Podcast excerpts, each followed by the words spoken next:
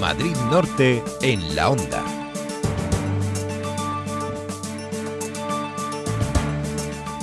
La localidad serrana de Soto del Real celebró el pasado lunes un pleno sobre el estado del municipio en el que se anunciaron planes de futuro. Uno de esos planes comienza en tan solo unos días. El 15 de noviembre es la fecha que ha anunciado el gobierno para empezar las obras del nuevo edificio polivalente, pensado para acoger todo tipo de espectáculos lúdicos y culturales en el municipio.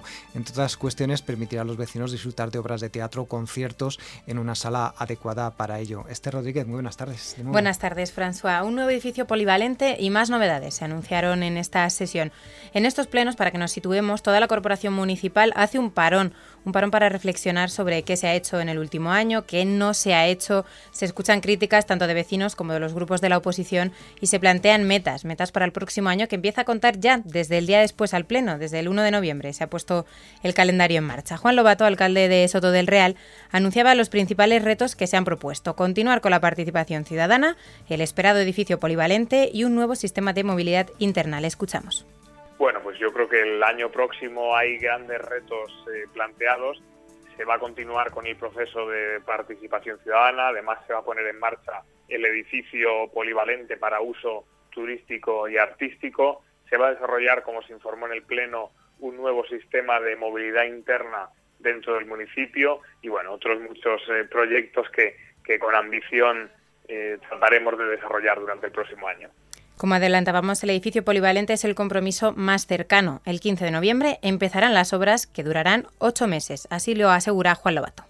Este edificio polivalente que conseguimos llevarlo a cabo gracias al resultado positivo del ejercicio económico anterior, según el contrato que se adjudicó hace una semana, diez días, según el contrato tienen que empezar a partir del 15 de noviembre y el plazo de ejecución es de ocho meses, así que en cumplimiento del contrato debe estar mm, finalizada la obra para aproximadamente el mes de junio o julio. Durante esta sesión, Esther, también se habló de la próxima consulta ciudadana, la segunda que se hace en el municipio. Así es, en este reto de la próxima consulta ciudadana, que recordamos será el 4 de diciembre y que los vecinos podrán decidir el sistema de gestión de agua que prefieren para el municipio, el Gobierno se encuentra con la oposición en contra. Ni el Partido Popular ni Ciudadanos creen adecuado celebrar esta consulta. Escuchamos a Encarnación Rivero, portavoz popular, y a Sergio Luna, portavoz de Ciudadanos. Ya saben que nosotros no compartimos la manera de hacer política, la de la democracia asamblearia, esa de que decidan los ciudadanos a través de referendos, de preguntas eh, ciudadanas, en definitiva de pasar la patata caliente a los demás, porque así yo nunca me equivoco, ¿no? Y el agua, para nosotros, para el Partido Popular, lo dejamos claro que es algo muy serio y por tanto no se debería pasar la patata caliente a los vecinos, cuando además, además existen serias dudas, pero serias dudas de cuál podría ser el mejor modelo, incluso entre los mismos concejales del equipo de gobierno y de los grupos políticos. Y, pretende, y pretendemos pasarle esa responsabilidad a los vecinos. Desde el punto de vista de Ciudadanos, no creemos que se, que se deba consultar un tema del calado de la importancia como es el agua. Yo creo que las consultas deben ser para otro tipo de, de temas. Y bueno, pues el Partido Socialista tendrá nuestro, nuestra posición frontal en este, en este asunto. ¿no? De los temas, Esther, que vimos que se trató más en el Pleno fue el del urbanismo. Así es, el Partido Popular no entiende por qué el nuevo gobierno tumbó por completo el plan de urbanismo que ellos habían elaborado sin tener en cuenta ningún aspecto que tenía este plan.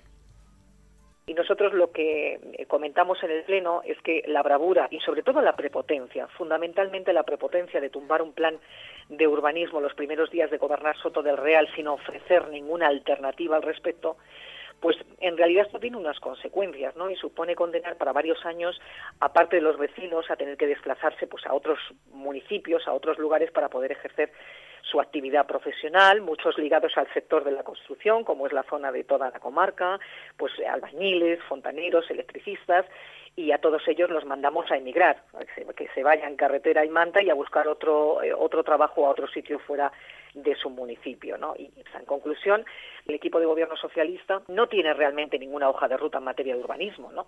Y no han hecho nada de nada, no han hecho nada, cero. Por su parte, Ciudadanos Soto valora la gestión municipal con luces y sombras. Destacan el consenso, también la disposición a negociar del equipo de gobierno, pero coincide con el Partido Popular en asegurar que en urbanismo aún no hay nada consensuado. Yo creo que el gobierno socialista está haciendo una labor con sus, con sus más y sus menos. Sí es de destacar que bueno, el consenso forma parte del día a día por lo menos por parte de Ciudadanos, todo lo que se plantea, se presenta, es visto con buenos ojos y siempre se suele tender hacia una negociación positiva en lugar de negativa, cosa que bueno, nosotros Real nunca nunca había pasado hasta hasta la fecha y es de agradecer, ¿no? Hay luces, hemos visto como bueno, un calendario de participación activa del municipio está dando sus frutos, consejos sectoriales que están funcionando y bueno, pues también arroja alguna que otra sombra, ¿no? Como bien se comenta en el Pleno, en temas de urbanismo no hay nada consensuado, no, tenemos ninguna estrategia fija, lo único que tenemos es el, los planes de Cofuturo. La verdad es que he participado bastante de cerca en los planes, me parece una iniciativa bastante positiva, saber hacia dónde queremos ir y bueno, esperemos que salga algo productivo de aquí a, a 2030, que es el objetivo, ¿no? El alcalde asegura que tumbaron el plan urbanístico del Partido Popular con el consenso de todos los demás grupos y que ya se está trabajando en un nuevo plan en el que están participando los vecinos. Bueno, pues eso no es real, ¿no? El propio Partido Popular está participando en los trabajos de desarrollo de la nueva propuesta de modelo de municipio. En todo caso, nosotros lo que hicimos en el primer pleno de legislatura es cumplir con nuestro compromiso, con nuestro firme compromiso y prioridad electoral que planteamos a, los vecinos, que es eh, rechazar el modelo de recalificaciones masivas de suelo protegido que estuvo a punto de aprobar el Partido Popular y que convertía Soto en un municipio como Villalba, como Colmenar Viejo, ¿no? Algo muy lejano a lo que los vecinos de Soto del Real quieren, que es un municipio tranquilo, con medio ambiente y calidad de vida. ¿no? Eso es una decisión que tomamos.